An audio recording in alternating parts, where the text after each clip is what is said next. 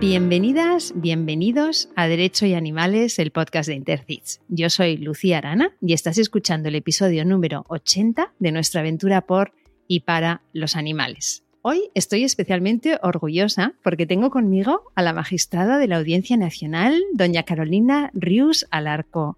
Carolina, bienvenida. Gracias de verdad por dedicarnos este tiempo y gracias también por permitirme tutearte. Muchísimas gracias a, a, vosotros, Lucía, por darme la oportunidad de tener este diálogo contigo sobre animales, derecho de los animales y protección animal, que es un tema que me parece apasionante y además socialmente muy importante. Eres miembro de la carrera judicial desde hace tres décadas. Siempre has estado en órganos de la jurisdicción penal y actualmente prestas tus servicios como magistrada de la Sala de lo Penal de la Audiencia Nacional. Eres licenciada en Derecho y en Filología Inglesa por la Universidad de Valencia, máster en Derecho por la Universidad de Haifa en Israel.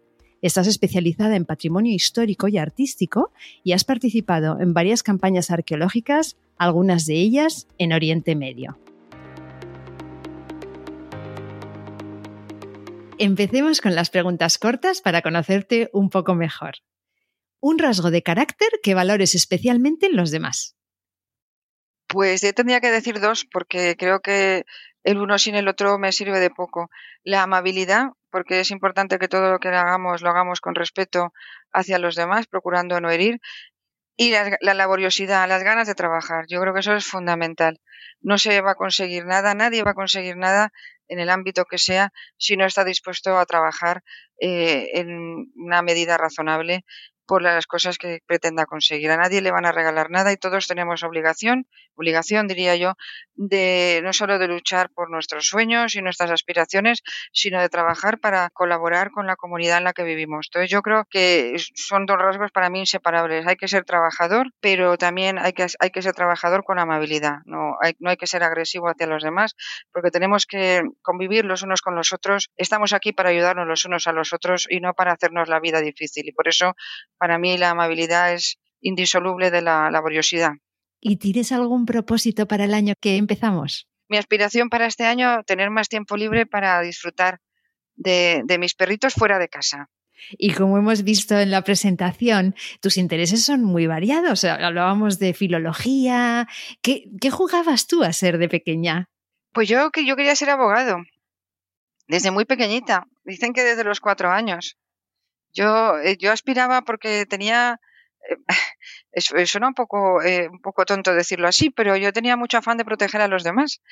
Y, y esto de abogar por las personas que tuvieran problemas y defenderles y, hablar por ellos y, abogar por las cosas que, que ellos querían, siempre me, me llamó mucho la atención y yo quería ser abogado. Desde luego sabía que iba a estudiar Derecho desde muy pequeña, eso sí. Qué bueno, o sea, qué vocacional. Y si no fueras magistrada ahora, actualmente, ¿qué serías? Pues yo creo que me iría a hacer voluntariado.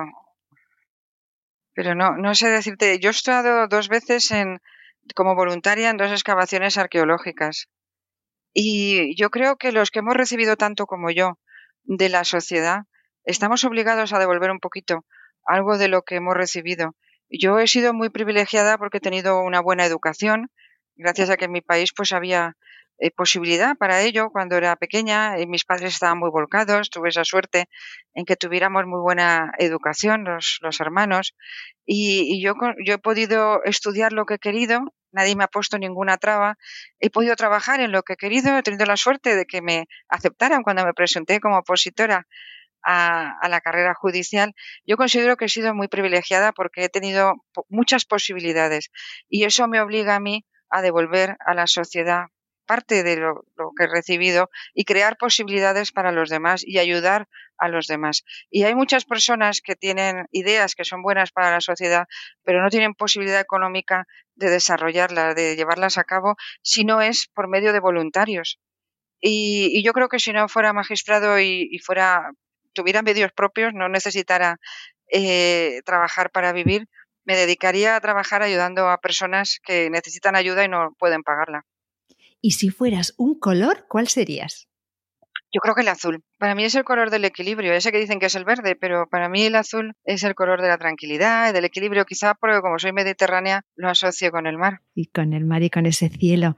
¿Y tu estación favorita del año cuál es? Septiembre. Es una época del año maravillosa porque todavía tienes en la piel el recuerdo de los baños de mar, el, sol, pero ya puedes salir a la calle sin que te, incluso a mediodía, sin que sea tan caluroso y, todavía está, estamos todos agarrándonos los últimos días de verano de cenas en terrazas y yo creo que es la época mía favorita del año. Y si fueras un animal no humano, ¿cuál serías? Y este no es el que más te gusta, sino al que más te pareces.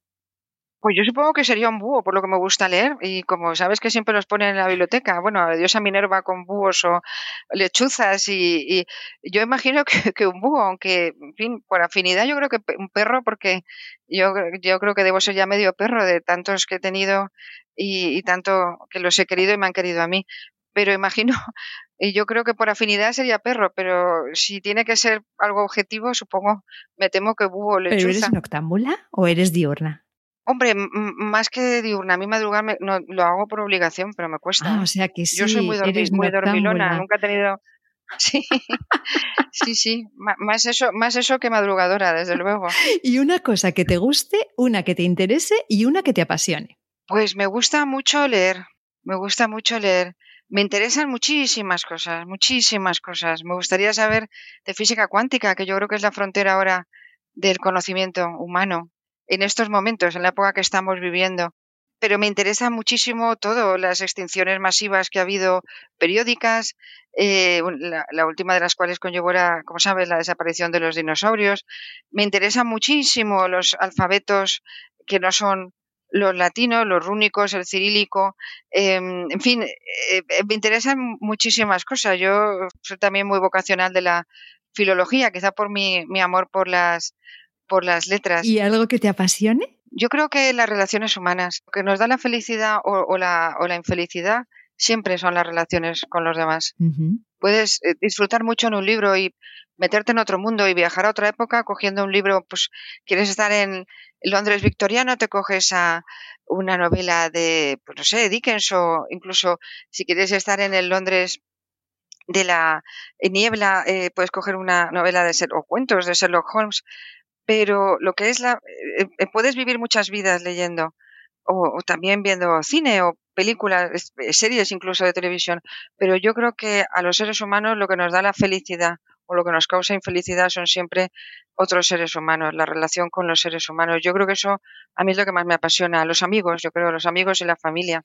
¿Y un consejo que le darías a tu yo adolescente? Pues que tuviera más seguridad en sí misma, que yo creo que es el pecado de todos los adolescentes. Muchas de las cosas que hacen mm, mm, eh, que quizá no son mm, lo más aconsejable de que se hacen en la adolescencia quizás por inseguridad, por, por ganar la aprobación de los demás, por, por no estar seguro. Yo recuerdo cuando tenía 13, 14 años, había cosas que nos preguntábamos las amigas y yo, ¿a ti te gusta esto? Porque no teníamos seguridad si una cosa era bonita o no, si no nos lo decían los demás. Yo creo que el consejo a los adolescentes es que tengan más seguridad en ellos mismos y también que confíen más en la gente que les quiere, porque desgraciadamente en la adolescencia se pasa un proceso y debe ser necesario, probablemente de separación de la familia, eh, propio del crecimiento, pero que también te lleva a no confiar en la gente que te quiere. Yo creo que hay que confiar más en los padres, en la familia, cuando eres adolescente, en las cosas que te dicen, porque te las suelen decir normalmente desde el cariño. ¿Y eres más de series o de películas?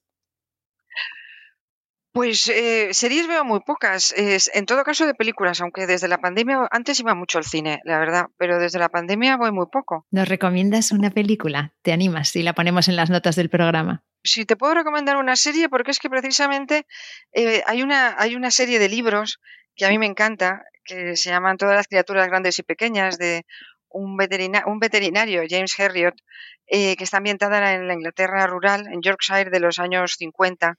Y han hecho una serie de televisión sobre esos libros, que se llama así, Todas las criaturas grandes y pequeñas.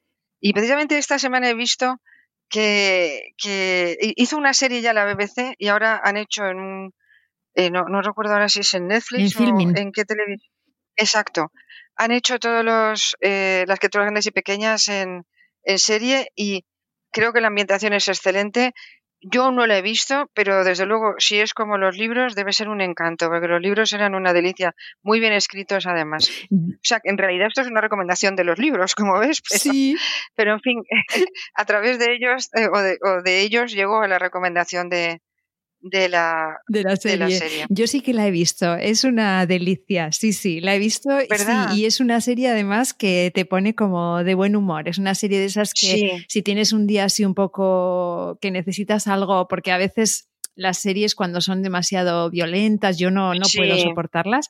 Entonces yo es, es, el tipo de serie que me pongo cuando necesito como pues un poco de, pues eso, de buen rollo, ¿no? Sí, sí, ponerse uno un poco de buen humor. Pues mira, eh, los libros eh, tuvieron muchísimo éxito en Inglaterra. Yo estaba en el año 70 y algo, eh, que yo era adolescente, estaba en, en Inglaterra en verano y recuerdo que en los supermercados, al lado de la caja, tenían los libros, como ahora tienen chuches, de lo populares que eran, lo tenían eh, un expositor al lado de la caja con los libros. Así los conocí yo en los años 70. Y los libros son una delicia porque además este señor es que escribía muy bien. Era él, de verdad, un veterinario de Yorkshire y, contaba su vida y eh, muy bien escrita. Y yo te animo, si los encuentras, a que, a que, si no, te lo intentaré buscar yo, a que leas los libros. Y si te gustan las series que te ponen de buen humor y que te devuelven un poco la fe en la humanidad, también te recomiendo la de Ted Lasso. También la he visto. es, verdad, es como las películas de Capra. A mí me recuerda mucho al espíritu de las películas de Capra, de qué bello es vivir y todas estas. si les gusta Ted Lasso, les gustará eh, mucho, mucho, mucho eh, qué bello es vivir. Qué bello es vivir. De, Capra. Exacto, qué bello es vivir siempre.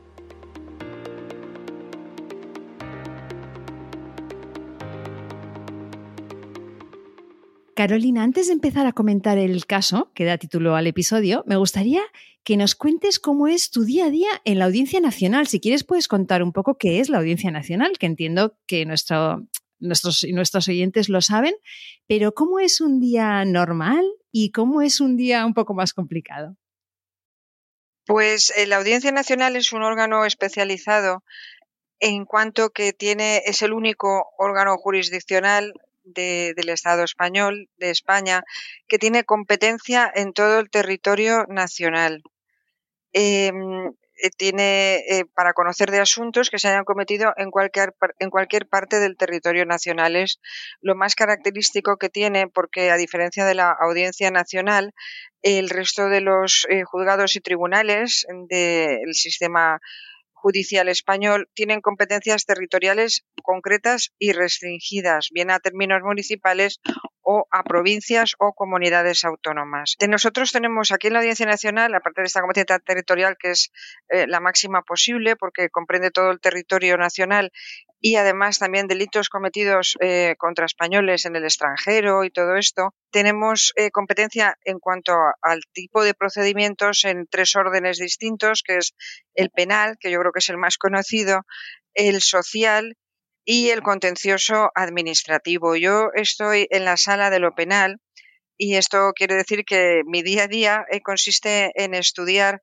asuntos penales de determinada trascendencia, de especial trascendencia, bien porque se cometen por eh, bandas o grupos organizados, lo que se conoce como crimen organizado, bien porque son asuntos de terrorismo o asuntos de droga cometidos por, por grupos eh, organizados internacionales, etcétera.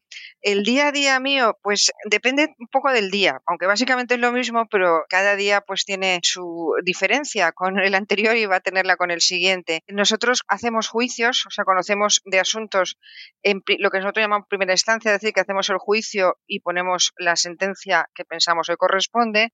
Y también vemos apelaciones de decisiones que han tomado los juzgados centrales de instrucción sobre causas que están instruyendo. Entonces, el día a día mío consiste básicamente en venir aquí al despacho, ver lo que tengo para ese día, si es un juicio, si son apelaciones, y en función de lo que tenga, pues bajarme corriendo a la sala con la toga puesta o estar estudiándome el asunto y luego reunirme con los compañeros para deliberarlo, porque como yo soy miembro de un tribunal, las decisiones las tomamos siempre entre tres, o sea, dos compañeros más y yo. Y esto es un poco el día a día, siempre con asuntos penales, siempre con asuntos penales de cierta trascendencia, eh, que son los que son competencia de, la Audiencia Nacional, Y bueno, a mí que yo soy, me considero penalista y, es lo que más, eh, quizá la rama del ordenamiento jurídico que más me interesa, pues me parece un trabajo, la verdad que a mí me llena mucho. Me ocupa mucho tiempo, pero personalmente me llena mucho. Me parece muy interesante preguntarte en esta posición que tienes, que, en la que tienes una perspectiva como muy amplia, ¿no? De todo el, de todo, de, todo el tema penal y, muy amplia en general, ¿no? Social y, y de todo. ¿Qué les dirías a aquellas personas que consideran que no debemos perder el tiempo, pongo perder entre comillas, con temas animales, habiendo tantos otros problemas? Yo les diría que debemos no perder, sino ocuparnos, dedicar tiempo a todos los problemas que se plantean a la sociedad. El problema de los animales es pues un, un, problema que surge precisamente porque vivimos en una comunidad formada por muchos, muchos individuos en la que aspiramos que haya un cierto orden para bienestar de todos y para protección de todos.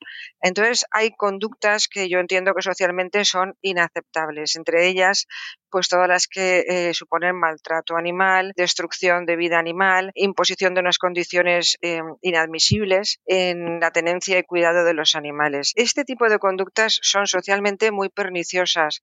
Primero, porque generan un inconsciente, diría yo, ético, de que el ser humano puede hacer con el resto de los seres que forman el universo y la naturaleza, puede hacer un poco lo que quiera. Y esto no es así, porque ese tipo de mentalidad lo que acaba generando son conductas muy destructivas para el conjunto del medio ambiente, como estamos viendo desgraciadamente ahora con las consecuencias del cambio climático que quizás se ha producido en última instancia por este tipo de actitudes de pensar que todo lo que no es humano, el ser humano puede hacer lo que quiera con ello porque eh, lo único que tiene valor es mantener la esencia de, la persona, del ser humano. Si esto no es cierto porque nosotros no solo vivimos en comunidad, sino que vivimos en simbiosis con todos los demás organismos que forman el universo y un ataque gratuito e injustificado a cualquier otro organismo viviente, incluso diría yo hasta los propios minerales, gases que forman el, todo lo que es la, em, el ecosistema donde se desarrolla la, vida humana, cualquier ataque a esto también acaba siendo pernicioso para la eh, propia subsistencia de, la especie eh, de, los, seres humanos y también para su adecuado bienestar y equilibrio. Pero es que además, aparte de que éticamente yo creo que es insostenible y también desde un punto de vista práctico, ecologista, es insostenible el mantener que todo lo que no sea un problema exclusiva e intrínsecamente del ser humano eh, no nos incumbe, aparte de que, y como digo, esto es una perspectiva que yo creo que éticamente no se puede sostener de ninguna de las maneras, es que además las consecuencias del maltrato, el descuido a los animales también eh, son muy perniciosas para directamente para otros seres humanos. Por ejemplo, cuando se abandona a los animales eh, se está generando un riesgo sanitario muy importante y también riesgo, por ejemplo, de seguridad vial. Eh, precisamente estos días están publicando en mi tierra, porque yo soy valenciana, están publicando que hay un aumento de, atropellos. Eh, parece ser que después de la pandemia, producidos por los abandonos de animales que se adoptaron durante la pandemia o se eh, llevaron al domicilio durante la pandemia por muchas familias, pues parece ser que ha habido un aumento en el abandono que se ha podido percibir frente a lo que ya estaba ocurriendo, que ya por si era grave antes de la pandemia, que está provocando un incremento en los accidentes causados por colisión con animales, por presencia de animales en la vía. Quiero decir que no, no solo es eh, una posición está decir, habiendo otros problemas porque vamos a ocuparnos de estos, no es una posición yo creo que no es muy lógica ni, ni razonable ni, ni, es práctica, eh, es que además tiene consecuencias directas muy nocivas, no ya indirectas a largo plazo, sino directas muy, muy nocivas. En fin, que yo creo que una sociedad no se puede permitir, dentro de lo que ha de ser eh, la, ordenación de la convivencia no se puede permitir desatender ningún aspecto de los que van surgiendo como consecuencia de esa convivencia de personas en núcleos de población y las conductas que algunas de las personas tienen.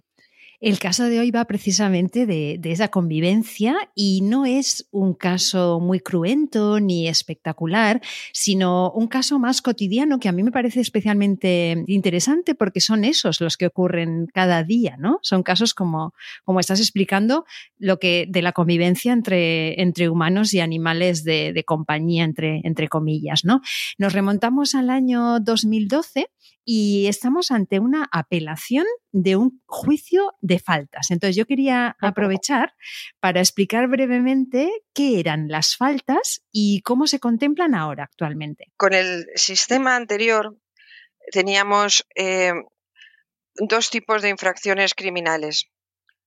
Unas eran los delitos y otras eran las faltas. Las faltas eran em, infracciones de entidad, em, estaban recogidas en el derecho penal, estaban contempladas en el derecho penal, tenían una entidad superior a lo que pueda ser una mera infracción administrativa, pero em, sin embargo eh, las faltas eh, se consideraban dentro de las infracciones criminales las conductas más leves, las menos sancionadas por el legislador. Eh, sí que se consideraba que se había cometido una infracción penal, resultaba aplicable el derecho penal, no el derecho sancionador administrativo, por poner un ejemplo, pero em, se consideraba que era una conducta dentro de las em, penalmente punibles de las, las, más leves.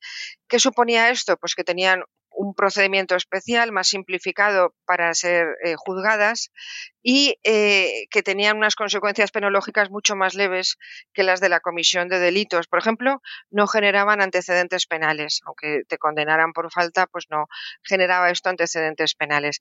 Esto desapareció con la reforma del año 2015 y ahora, eh, la mayoría de las faltas desaparecieron, quedaron atípicas o bien se dejaron de castigar o se recondujeron a infracciones administrativas, pero algunas sí que subsistieron y se transformaron en lo que ahora llamamos, conocemos como delitos leves. Eh, no solamente es un cambio de denominación, que han pasado de faltas a delitos leves, sino que ha sido un reajuste total del sistema, eh, del sistema penal español en cuanto que ha suprimido muchas de las antiguas faltas, ha mantenido algunas conductas y ha cambiado el, sistema de penas. Pero las antiguas faltas equivalen, por así decir, en cuanto a levedad de la conducta, a lo que ahora llamamos, conocemos como delitos leves, que son menos conductas de las que antes se constituían falta, pero que siguen teniendo esta consideración de infracción penal, eh, pues de menor gravedad que la de los delitos. Vamos a explicarlo de forma cronológica para que la audiencia que no es jurista comprenda qué, pasó. Era 27 de febrero, eh, año 2012, y la denunciada, o sea, la persona a la que se denuncia, vamos a llamarle Sara, que es un nombre supuesto, paseaba con un perro por un parque. ¿Qué ocurre aquel día? Fue un asunto, la verdad que, que fue curioso, porque planteó un asunto en principio sencillo, planteó muchas cuestiones que tienen, yo creo que, mucha trascendencia para los que estudiamos y trabajamos con el derecho penal. Eh, se trataba de, una persona, una mujer joven, a quien un amigo propietario del perro le había pedido eh, que le diera una vuelta. Ella lo llevaba pues sin, sin correa ni bozal. Lo vio un miembro de la policía, si no recuerdo mal, creo que era policía local, y entonces extendió un boletín de denuncia porque entendió que se trataba de un animal peligroso sin eh, que se estaba eh, eh, exponiendo en la vía pública sin tener medida alguna de protección, con lo cual se estaba generando un riesgo para las demás personas que pudieran utilizar esa misma vía pública, que era lo que sancionaba la falta de esta contra el orden público por la que se emitió la condena. Es decir, en aquel momento había una falta que consistía en dejar eh, sueltos y en disposición de causar un daño a animales peligrosos. Aquí se planteó la siguiente cuestión. Se extendió el boletín de denuncia a la persona que estaba paseando, a la mujer joven que estaba paseando al joven, y también, como el, policía, creo que era municipal, le preguntó si tenía seguro obligatorio de perros peligrosos, ella parece ser que dijo que, que, no, o llamaron al dueño, entonces se sancionó, bueno, se hizo una propuesta de sanción, para ser más exactos, una denuncia a esta chica y al propietario del perro, a, ella por haber dejado un animal peligroso suelto por la vía pública y a él por no tener el seguro, que entonces era constitutivo de falta esta conducta, no tener el seguro obligatorio para perros peligrosos. El caso, que en principio parece sencillo, se complicó más porque con esta denuncia fue el policía a juicio, ratificó la denuncia y los condenaron a los dos. El propietario del perro no recurrió su condena por no tener asegurado como perro peligroso el animal, pero la paseante del perro, la paseadora del perro, sí recurrió su condena porque consideró que no había cometido esa, esa falta de dejar suelto y en disposición de causar mal a un animal peligroso. O sea que eso sería primera instancia, se condenaba a Sara y al chico titular del perro, digamos, y se les condena, o sea, las, las dos, como dices, son faltas, pero faltas diferentes. Pero eh, ¿en qué consiste dicha condena? O sea, ¿a qué se les condena concretamente? Se les condenó a sendas multas, sí. Vale. 30 días de multa a cada uno, por, eran faltas distintas, pero tenían la misma pena, entonces se les puso a cada uno eh, de ellos sendas penas de 30 días de multa con una cuota de 6 euros. Vale. Unos 180, 180 euros de multa. Vale. El chico, vamos a llamarle José, por ponerle un nombre, decide mm. que, no, que no recurre su parte, digamos, su falta, pero Sara sí recurre. ¿Con qué argumentos recurre Sara? Pues ella dijo que los hechos no eran ninguna falta, que ella que no se había demostrado que ella hubiera cometido ninguna conducta que fuera constitutiva de falta y que por tanto mm, pedía que se revocara la condena porque entendía que no era correcta porque eh, es verdad que existía una falta es lo que alegaba ella de eh, dejar sueltos y en disposición de causar mal daño a animales peligrosos pero que ella no lo había cometido y por tanto no podía ser castigada por esa conducta. Esa fue el, el kit de la cuestión, por así decir, que se planteó a la hora de resolver el recurso de apelación que me correspondió resolverlo a mí. Claro, porque este recurso llega a la Audiencia Provincial de Valencia, que era donde tú eras eh, jueza titular en aquel momento. ¿Qué significa que la Audiencia Provincial de Valencia estima el recurso? En este caso significa que se estima la petición de la parte recurrente en cuanto a que se revoca la condena y se le absuelve a ella, que era lo que pedía de esta falta. Se deja sin efecto la pena impuesta y se declaran las costas si que las hubiera habido de oficio. ¿Tú recibes esta apelación, la tienes encima de tu mesa. En ese momento, en ese momento del, proceso, ¿se llevan a cabo diligencias? Te quería preguntar si quieres aprovechar aquí para explicar la palabra diligencias, que es una palabra que utilizamos mucho y yo a veces creo que hay personas que igual no están en el mundo jurídico que quizá no sepan qué son diligencias. Diligencias quiere decir una actuación. Diligencias de prueba son actuaciones de prueba. Eh, por ejemplo, pues los testigos o eh, mm, coger, aportar documentos para que los examine el juez o tribunal. Estos son diligencias de prueba. Es decir, actividades, actuaciones de, prueba. Diligencias viene a, suponer esto, alguna actuación. En principio, el recurso de apelación sí que prevé que si lo pide la parte, eh, se puedan practicar pruebas. Entonces, en ese caso hay que hacer una vista. Si la parte no lo pide, no hace falta practicar prueba y se resuelve directamente estudiando el asunto el, magistrado al que le ha tocado y poniendo la sentencia como creo recordar que fue en este caso. Pero sí que es verdad que la parte puede pedir pruebas. Ahora, está muy limitado a, eh, puede pedir aquellas que no hubiera podido pedir por, por, alguna razón que tiene que explicar que no hubiera podido pedir para el juicio o que fueran de producción posterior, que se hubiera enterado ella posteriormente y por eso no lo pudo llevar a juicio, o pruebas que ella hubiera podido mm, proponer para el juicio, pero que le hubieran denegado, eh, le hubiera dicho, por ejemplo, la juez o el juez le hubiera, eh, que conoció del juicio le hubiera dicho eh, que consideraba que no era necesario. Entonces ella puede recurrir y pedir que se practique esa diligencia de prueba. Es decir, que en principio en apelación sí que se pueden eh, proponer la práctica de actuaciones de diligencias de prueba, pero no, no, no es lo normal y tiene que ser a petición de parte y con ciertas limitaciones. Vale, entonces entiendo que no necesitas tú volver a escuchar al policía, al guardia urbano, al policía, no necesitas volver a escuchar a Sara,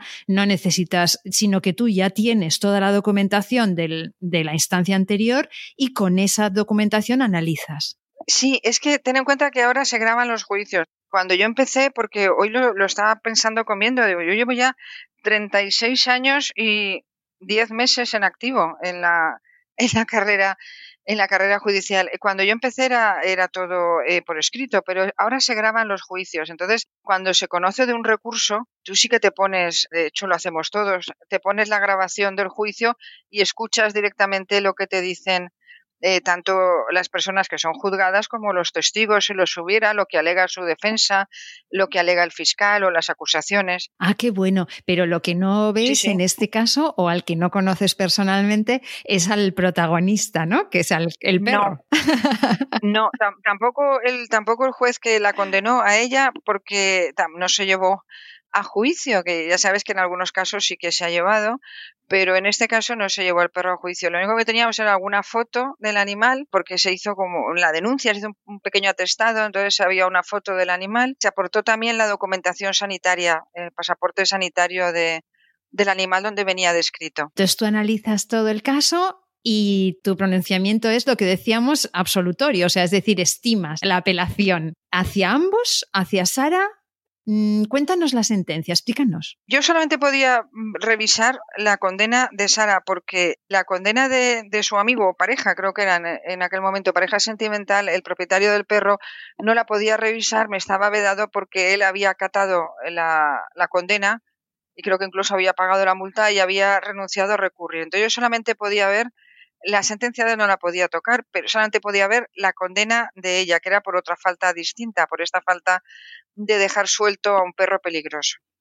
Y precisamente lo que dije yo en la sentencia cuando estimé, pues claro, aunque eran faltas distintas, la cuestión estaba enlazada, porque ella había sido condenada por dejar suelto un perro peligroso porque lo llevaba por la calle sin bozal ni correa y eh, por otro lado él había sido condenado por no tener asegurado un perro peligroso. Entonces, claro, era un poco, mm, eh, un poco difícil salvar ese obstáculo. Por eso digo que un caso sencillo, en apariencia, planteó problemas de, problemas de, de, derecho penal y de valoración probatoria complejas, porque ella mantenía que ella no había paseado ningún perro peligroso, mientras que el dueño del perro había admitido una condena por no tenerlo asegurado como peligroso. No sé si me explico. Sí. Entonces aquí se planteó un problema, a ver cómo se salvaba eso. ¿Cómo podíamos nosotros decir que no constaba que el perro fuera peligroso cuando el propio dueño había admitido la condena por no tener asegurado como peligroso a su perro? Este fue, yo creo que el aspecto más destacable, lo que más llamativo me resultó a mí de este asunto porque en la cartilla, digamos, en, el, en, la cartilla del perro, lo que tenemos es un perro mestizo, no es un perro de una raza, digamos, de estas que están que sin duda estaría catalogada, ¿no? Sino que sería, es un perro una mezcla, ¿verdad? Ese fue el kit de la cuestión. A ella se le condenó por dejar suelto, eh, no debidamente sujeto, mejor dicho, a un perro peligroso, exclusivamente en base de la opinión, por la opinión del policía que lo vio y dijo que era un perro peligroso. Y por eso se revocó la condena, porque eh, Nico, es verdad que había, en aquel momento había un listado, creo recordar que autonómico, de razas de perro potencialmente peligrosas. Pero este animal no, no pertenecía a ninguna de ellas, sino que venía en la documentación únicamente recogido como mestizo. El policía que hizo la denuncia sí que dijo, en su opinión, que era un mestizo de pitbull. Pero claro, este señor en principio ni es experto ni, ni explicó por qué decía él que era un mestizo de pitbull. Entonces, la condena se revocó por lo siguiente. Se dijo, este, este perro viene acreditado, documentado como un perro mestizo, sin más, no mestizo de perro de raza potencialmente peligrosa, sino mestizo a secas. El policía que le ha hecho la denuncia nosotros no sabemos que sea perito en razas de perros ni nada de esto, porque le haya parecido que tiene la cara más o menos ancha, pues no, mm, no podemos nosotros aceptar que meramente en base a la opinión a estos efectos de un particular se catalogue a este perro como peligroso.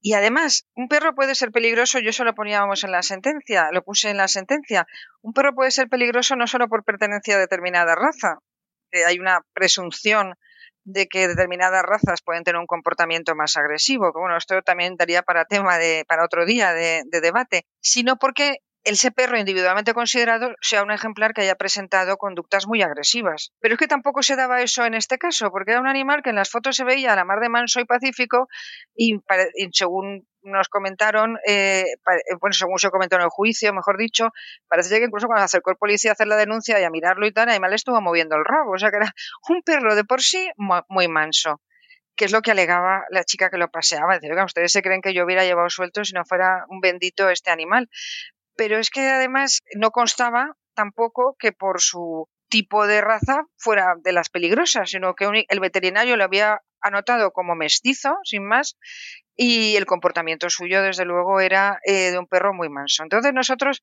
o sea, perdón, yo es que siempre tiendo a pensar, como eh, actúo en tribunal, normalmente, excepto en el caso de las faltas y delitos leves, siempre conocemos tres. En, los asuntos de falta se conoce solamente un magistrado. Con estos miembros nosotros, bueno, yo entendí que no se podía mantener la condena. lo que realmente más me costó a mí de solventar es que el propietario del perro había admitido ser condenado por no tener asegurado como peligroso el perro. Pero es que la normativa entonces obligaba a asegurar perros peligrosos y que superaran determinado peso, no sé si lo recordarás tú, eh, de la misma manera. O sea, había una obligación de asegurar perros peligrosos y perros que pasaran de creo que era 20 o 25 kilos con, una, eh, con un seguro obligatorio especial. Entonces lo que dijimos en la sentencia es, a nosotros no nos consta, porque no ha quedado probado que este animal fuera peligroso, ni por su comportamiento ni por pertenencia a ninguna raza en particular. Si el dueño ha, considerado que había obrado mal no, no, teniendo un aseguramiento obligatorio específico, pero esto puede ser no solo porque sea peligroso, sino porque él entienda que el perro, por su peso y volumen, necesita de este aseguramiento especial.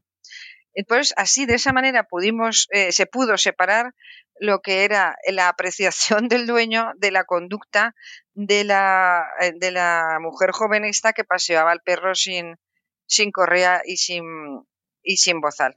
Y de esta manera llegamos a la absolución de ella, respetando incluso el acatamiento de la condena que había hecho el propio propietario del, del perro, por una cuestión distinta, pero ciertamente relacionada. Qué bueno, es muy interesante porque, mira, yo tengo una podenca que no pesa ni 15 kilos, yo no la podría llevar suelta por un parque porque se iría corriendo, cruzaría todas las autopistas, autovías. Quiero decir, este perro lo que era seguramente era mm, muy bueno y, gordito. Sí, sí, sí, sí, yo recuerdo las fotos y además es que eran estos que se les ve así como con la boca abierta, como muy sonriente, con la lengua afuera y en las fotos que le hizo el policía, que intentaría sacarlo, imagino yo, pues claro, o sea, le pareció un perro peligroso, pero eh, del modo más, eh, en fin, no sé, que diera más miedo posible, pero es que la verdad es que el animal no daba para más porque era bendito, parecía. Y eh, era así un perro grandito. A mí me parecía más mezcla de labrador, fíjate. Pero vista la foto, pero parece ser que el, policía, pues a veces también por un exceso de celo, porque es verdad que los perros, eso, esto sí que es cierto, conviene llevarlos siempre sujetos. Eh, no por nada, sino eh, porque, no, no porque sean necesariamente peligrosos, sino porque un perro se pone a dos patas con afán de jugar, nada más, y puede tirar al suelo a un niño y lesionarle o a una persona mayor. Claro. Y causarle una lesión. Entonces yo eh, comprendo también que haya policías municipales o locales que estén muy preocupadas con el tema de los perros que van sueltos, pues igual que tenemos también el problema de los patinetes en el que se suben a la calzada, todo este tipo de cuestiones. Pero claro, hay que distinguir lo que pueda ser una infracción administrativa de lo que realmente es una infracción penal. Y llegar, para llegar a una condena penal, la, la conducta tiene que estar muy acreditada y yo, no, yo entendí que en este caso, desde luego, no, no lo estaban absolutos. Es que, eh, ¿cómo se puede condenar a alguien por dejar suelto un animal peligroso que está en disposición de causar mal cuando el animal te está dando. Fíjate, sería hasta discutible si, siendo una raza peligrosa, visto el comportamiento del animal, a lo mejor el, el, animal en sí no era peligroso. A lo mejor tampoco se hubiera podido condenar. Claro. Pero es que aquí ni, aquí ni siquiera constaba que fuera eh, de una raza eh, de las declaradas peligrosas. O sea que es que la cosa yo creo que fue pues un exceso en la actuación con, buen fin, pero que una cosa es que se multe a alguien por llevar un perro eh, sin sujeción y otra cosa, porque puede salir a la calzada, puede provocar un accidente y otra cosa muy distinta es que se condene como autor de, de una infracción penal cuando no realmente no se ha cometido, que era lo que mantenía la recurrente y ahí se le dio la razón. Claro, has avanzado un poco en lo que comentabas. Sí me gustaría preguntarte, ya que tenemos este, este caso hoy, tu opinión tanto como magistrada como a título personal sobre la ley de perros potencialmente peligrosos, sobre la ley de PPPs, que parece que, bueno, con el tiempo se, se cambiará. Es un problema. Yo en fin, yo creo que en este tipo de cuestiones, eh, tanto como magistrado como, como ciudadana, que yo creo que casi que es la, en fin, bueno, como ciudadano con una cierta práctica jurídica, digamos.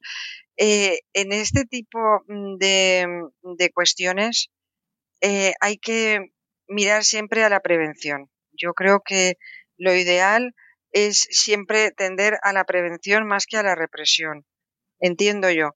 Y por tanto, lo que habría que hacer es poner medios, eh, es decir, pues perros, por ejemplo, eh, que, estén en, zonas urbanas, que haya una afluencia de personas en las vías, que haya tráfico rodado porque es núcleo urbano, pues hay que eh, mantenerlos sujetos hasta que lleguen a una zona donde esté, porque ya empieza a haber, a Dios gracias, en las ciudades zonas reservadas, como sabes, para parques para perros, vaya.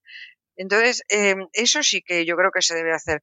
A los perros que la experiencia diga a los técnicos las razas de perros que puedan ser potencialmente peligrosos, pues quizás sí que haya que hacer un cierto seguimiento en cuanto el seguimiento de la compra en cuanto que es, yo creo que se debería eh, hacer un obligar a hacer algún cursillo sobre eh, las especiales características de convivencia con ese tipo de razas y de adiestramiento de ese tipo de razas, porque no es lo mismo, aunque tú lo estés educando para perro de familia, que es lo, normal, creo yo, eh, no es lo mismo educar para perro de compañía, perro de familia, a un perro de caza, que a un perro de guarda, que a un perro faldero.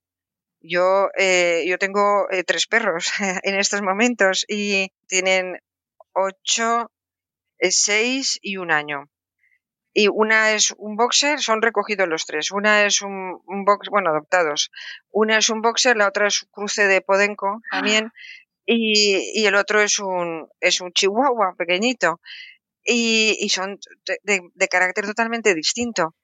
Claro, no es lo mismo como tú tienes que, por ejemplo, la, perrita mía boxer, que es un trozo de pan, pero eh, solamente por la energía que tiene, que se te tira en tromba para jugar y tal, pues hay que enseñarle a que se sujete un poquito. El chihuahua pues es distinto. Con el chihuahua lo que hay que hacer es pues mm, estar más pendiente porque es más, necesita mucha compañía.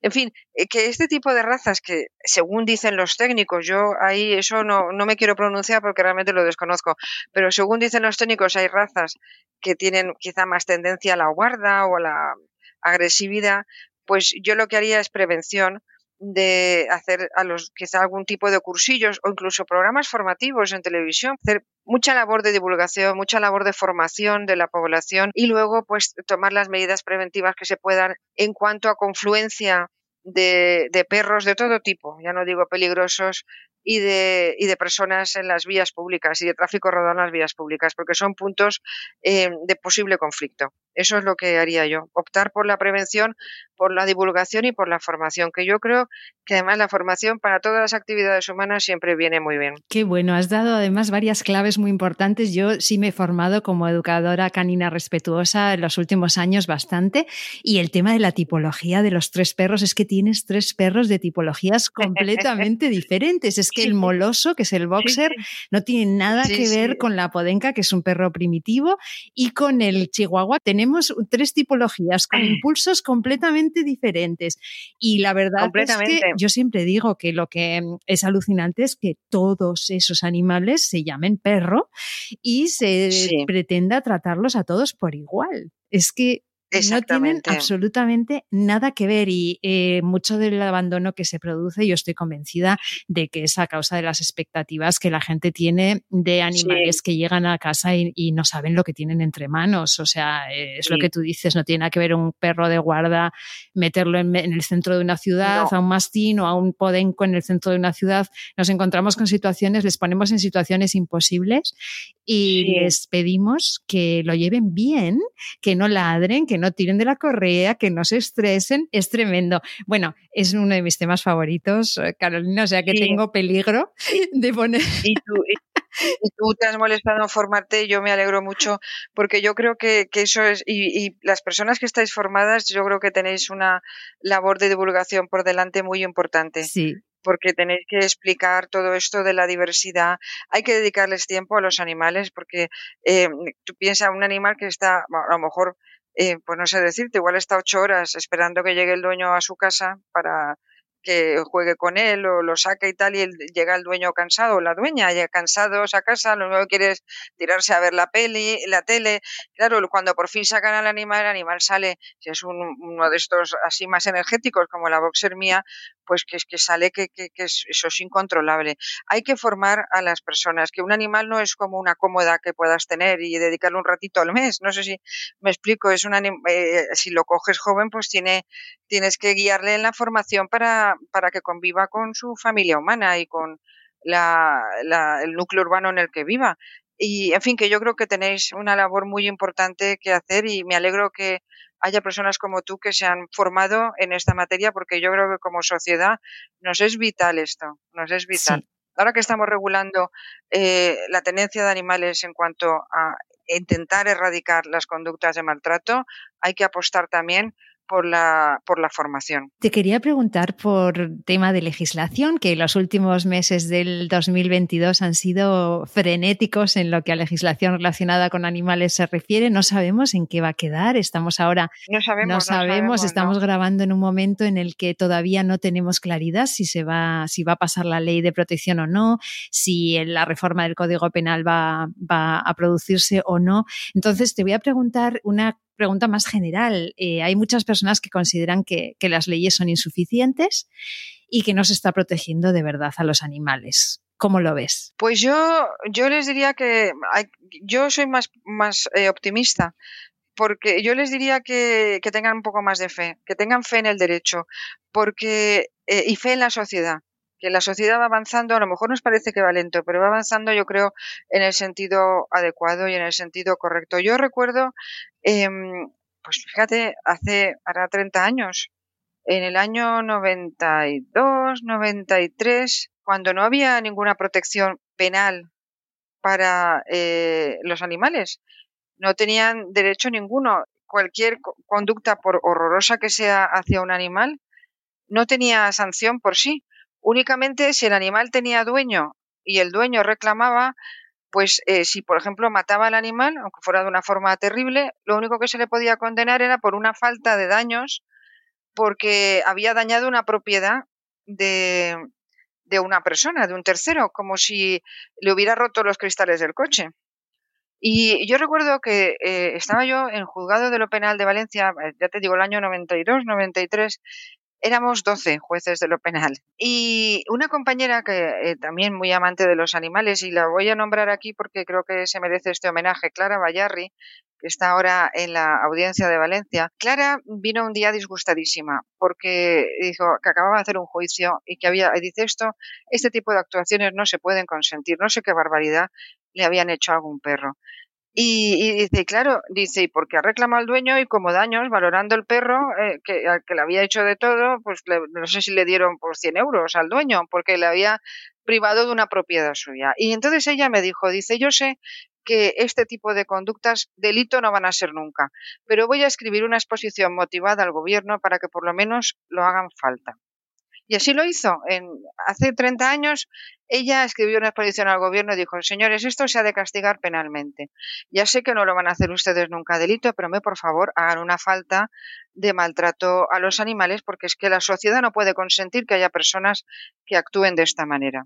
Bueno, pues ahora estamos 30 años después con una protección penal importante ya de los animales y del bienestar animal. Hemos de recordar que el, eh, derecho penal eh, protege los valores que la sociedad considera más importantes.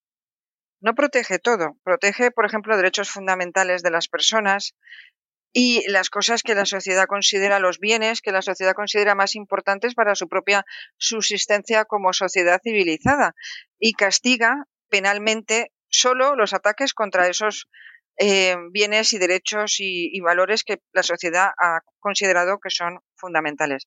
Pues uno de ellos hoy en día es la protección animal. Ahora tenemos una, unos tipos penales, unos delitos que castigan el abuso, la explotación de los animales, la crueldad contra los animales. Esto hace 30 años es que era impensable. Ya digo, esta compañera mía decía, yo sé que delito no va a ser nunca, porque nunca la sociedad va a consentir que se condene por delito a alguien por lo que le ha hecho a un perro o a un gato. Pues sí, señor, sí que se ha conseguido, gracias a personas como Clara Bayerri que empezaron a lanzar avisos al gobierno diciendo, oiga, legislen algo, aunque sea, empiecen si quieren por la vía más leve, pero eh, legislen para dar, em, eh, sentar la opinión que socialmente esto es inadmisible y que merece además una, un reproche, una condena penal. Y, así ha sido. Y la protección penal que tenemos ahora, desde luego, mm, es criticable.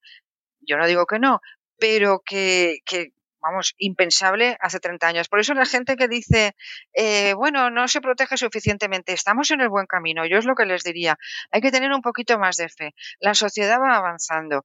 Yo creo que estamos bastante concienciados en general, bastante concienciados de la importancia de la protección animal y del bienestar animal en general. Yo creo que esto está asumido.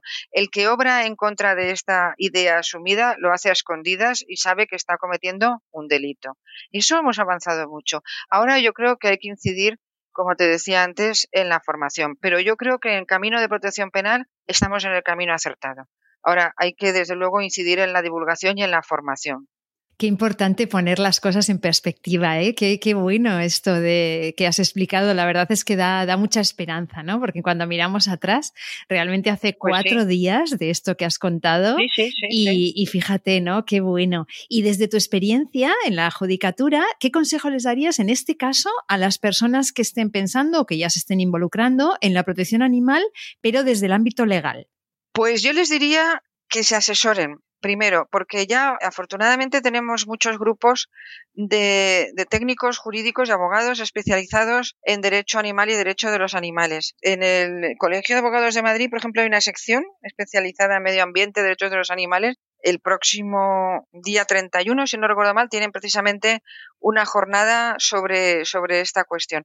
Primero, que se formen ellos también desde todos los aspectos jurídicos que pueden beneficiar o que pueden apoyar esta lucha eh, jurídica por la defensa legal de los derechos de los animales, que se enteren de los grupos que hay, y que estén muy atentos de las circulares de la Fiscalía, que sepan que la Fiscalía tiene eh, una sección especializada en, se llama Fiscalía de Medio Ambiente, pero que también contempla eh, protección animal eh, que además tiene delegados en, en, cada provincia, tiene fiscal delegado de medio ambiente en cada provincia, eh, que es importante actuar coordinados con otros grupos, ya digo, sea a través de colegios de abogados o colectivos que los hay, de abogados de, defensa de los derechos de los animales. En la Universidad de Valencia, por ejemplo, el Instituto de Derechos Humanos tiene investigadores viendo eh, cómo aplican la, las eh, cuestiones de candentes de derechos humanos a los derechos de los animales. Esto en el Instituto de Derechos Humanos de la Universidad de Valencia. Ya tienen doctorados sobre derechos de los animales. Hay que formarse mucho. Y luego, cuando uno lleva un caso, sea como defensa o sea como acusación, tiene que exigir las mismas garantías que para cualquier otro tipo de caso. No porque yo acuse a alguien de maltrato animal y sepa, por ejemplo, que la sociedad la tengo a favor, si yo actúo como abogado de la acusación, no por eso me puedo relajar. Hay que buscar pruebas, hay que asegurarse todo, hay que amarrarse todo. Si el animal le han hecho algún daño, hay que fotografiarlo, hay que llevarlo al veterinario, por supuesto, para que lo curen de inmediato, pero que el veterinario haga un informe y llevarlo al juicio. En fin, que hay que llevarlo estando muy formado, que afortunadamente, como digo, hay muchos grupos que se dedican ya a formación especializada y a estudios especializados eh, sobre derechos de los animales, y luego hay que llevar los asuntos muy trabajados, muy trabajados, no basarlos en el sentimentalismo, sino en técnica jurídica. Em, nosotros, eh, yo contaba el asunto este de la falta que puede parecer sencillo, pero tenía su enjundia jurídica y ahí es donde el campo de batalla en los juicios, tanto civiles como penales, siempre es jurídico. No, aunque nosotros pensemos que ahora hay un sentimiento a favor, que yo creo que sí lo hay, que en eso hemos avanzado, de la sociedad en su conjunto de defensa y protección de los animales, hagamos los juicios técnicos, no recurramos al sentimentalismo, porque nos puede fallar, porque puede llegar una apelación y el tribunal, por la razón que sea, pues no mm, conmoverse tanto por eh, unas alegaciones más de índole emocional cuando no tiene delante al alegante y, y, por criterios técnicos desestimar la pretensión y esto sí que sería terrible llegar hasta un juicio por ejemplo acusando de maltrato animal y que en segunda instancia revocaran la, condena porque técnicamente no se había llevado bien. Entonces yo lo que les aconsejaría es esto que se eh, que, se que se em, afilien, que se unan a cualquiera de estos grupos eh, que son muy especializados de estudio técnico sobre aspectos, funciones jurídicas de defensa de los animales y que cuando llegue el momento, si es que llega, de actuar en juicio, que lo hagan con una técnica impecable, que no se olviden de eh, asegurarse todas las pruebas que tengan, porque lo van a tener que defender jurídicamente y eso no debemos perderlo de vista. Qué buen consejo, una técnica impecable, me ha encantado. Carolina, eh, la última pregunta que te iba a hacer, creo que la has respondido, pero te la voy a hacer igualmente. Respecto al futuro, ¿eres optimista pues yo sí lo soy. Yo es que, claro, yo ya tengo, una va teniendo sus años y, yo y, buena memoria de momento todavía. Y claro, yo, yo he notado mucho cambio, no ya jurídico, que el cambio jurídico ha sido del, del, del negro al blanco. Pero yo, yo, yo recuerdo, vamos, yo he vivido mucho cambio social. Yo cuando tenía, cuando estaba en la universidad, cuando tenía 18 años, me pasaba el día recogiendo perros de la calle, perros heridos, perros atropellados. Ahora, en, en lo que es en el centro de las ciudades, raro es raro es ver, em, ver animales abandonados, mucho menos heridos. Yo creo que esto, desde luego, es labor, eh, eh, es producto de la labor que hacen muchísimas asociaciones protectoras y de defensa de los animales, pero también es porque yo creo que se ha generado una idea colectiva de que no es admisible tener animales muriendo de calle de, de enfermedad o de hambre por la calle. Esto es una cosa que la sociedad hoy ya no tolera. Cuando era pequeña, yo recuerdo que a veces ibas por los pueblos y veías a perros atados eh, con unas correas cortísimas, con una estaca al sol eh, eh, clavados, quiero decir, en la correa, que no los dejaban sueltos más que cuando se los llevaban de caza, a lo mejor una vez cada 15 días y tal. Pues ahora me han dicho, me han informado compañeros míos que hay Guardia Civil que va por las zonas rurales y que como ve a un perro en esa situación levanta un acta y, lo, y se lo quitan, al, lo confiscan al propietario y ya tampoco se tolera por las fuerzas y cuerpos de seguridad del Estado que se mantengan ese tipo de situaciones. Yo creo que, que yo sí, yo soy optimista, creo que la sociedad ha cambiado, que, que no basta con darle de comer al perro, eso ya estamos todos, yo creo que en general, muy mentalizados, que desde luego no se va a consentir ninguna actuación de maltrato, que de hecho es delito, es un delito además de denunciable por cualquiera que lo presencie y la Fiscalía tiene que actuar porque así, así lo ha decidido nuestro legislador y además así, así debe ser. Y, yo creo que sí, que vamos en la dirección adecuada, que nos puede parecer que, no vamos lo bastante rápido. Bueno, no sé, yo, eso ya, claro, eso ya es discutible. los, cambios sociales cuestan, no son fáciles. Fíjate lo que nos costó a nosotras, Lucía, a las mujeres tener el derecho al voto no son los cambios sociales, no, lo importante es que la mentalidad ha cambiado, que los que hacen estas conductas que nos producen a nosotros aberrantes y repugnantes de maltrato animal, ya lo hacen a escondidas, ya lo hacen sabiendo que se exponen a un castigo muy grande y eso es muy importante. Y yo creo que eso ya no lo vamos a perder nunca. Hacia atrás yo creo que ya en cuanto a mentalidad colectiva no vamos a ir. Por tanto, solo podemos ir hacia adelante y yo, yo tengo que ser optimista. Ay, me gusta eso de que no vamos a poder ir hacia atrás a pesar de las resistencias que estamos encontrando. Es verdad que la mentalidad colectiva va a seguir Sí, yo creo que sí. Y para cerrar el programa siempre tenemos lo que llamamos los 30 segundos de oro. Son 30 segundos que tienes para dar el mensaje que tú quieras y tus 30 segundos empiezan ya. Pues eh, yo lo que les diría a, mis conciudadanos, yo creo que a todas las personas en general, es que se acerquen a este mundo de protección animal con respeto, con amabilidad y con cariño, que procuren entender a los que nos preocupamos como integrantes de la sociedad por todos los animales que conviven con nosotros, que si se plantean tener un animal, que por favor que se informen, que se informen primero no solo de las consecuencias que va a tener la llevanza en cuanto a disponibilidad económica para ellos, disponibilidad de ratos de ocio que se va a ver más limitada, esto es así, sino que se informen también y que se formen sobre la manera de tener adecuadamente a estos animales para que su existencia sea tan agradable como la que nos proporcionan con su compañía a nosotros y para que no, no sufran en absoluto por esta domesticación. Y desde luego que no consientan ningún tipo de conducta de maltrato de la que tengan conocimiento, que la denuncien de inmediato. Yo les daría un doble mensaje, que se acerquen con respeto y si tienen interés, que escuchen los argumentos que damos los que estamos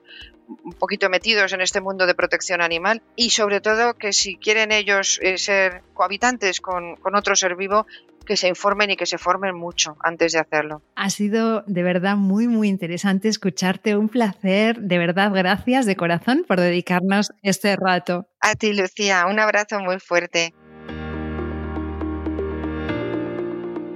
Pues hasta aquí un nuevo episodio de Derecho y Animales en el que nos hemos acercado a una situación cotidiana que dio lugar, como hemos visto, a un caso muy interesante. Gracias por acompañarnos un día más. Nos escuchamos en dos semanas porque ya ha llegado nuestro tiempo, el tiempo de los derechos de los animales.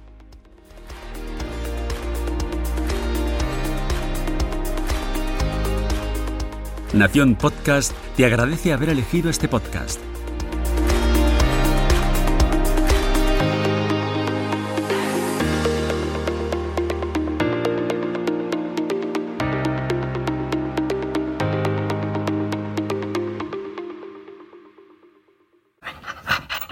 This is another iRaw podcast. We podcast to make the world a better place for animals.